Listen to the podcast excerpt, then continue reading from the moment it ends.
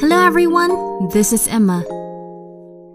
The name of today's book is The Feel Good Book by Todd Parr, read by Emma. Giving a great big hug feels good.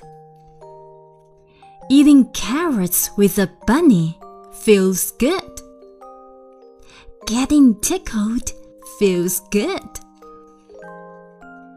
Taking a bubble bath feels good. Showing the new kid around feels good. Rubbing noses feels good. Visiting a sick friend feels good. Crying when you are sad feels good. Laughing out loud feels good. Brushing your hair with a lion feels good. Catching snowflakes on your tongue feels good. Reading a book under a tree feels good. Watching your grandma and grandpa dance feels good.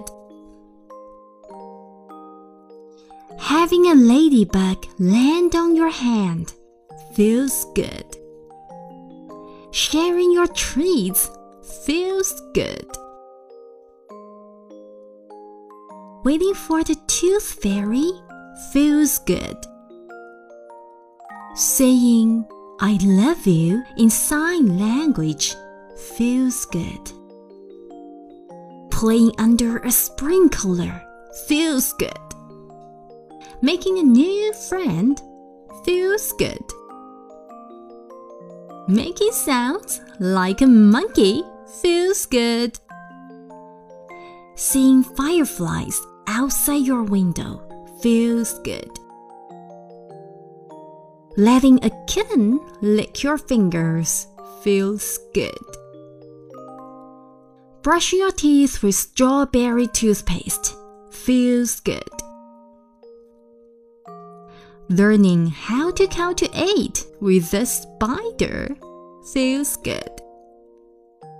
Giving somebody something special feels good. Whispering in someone's ear feels good. Being brave feels good. Taking a nap with a giant stuffed animal feels good. Being together feels good. The end. Thanks for listening. See you next time. Bye bye. 爸爸妈妈、小朋友们， 欢迎关注“爱马读绘本”微信公众号。在这个公众号上有专业的绘本讲解、好听的童谣和育儿好文。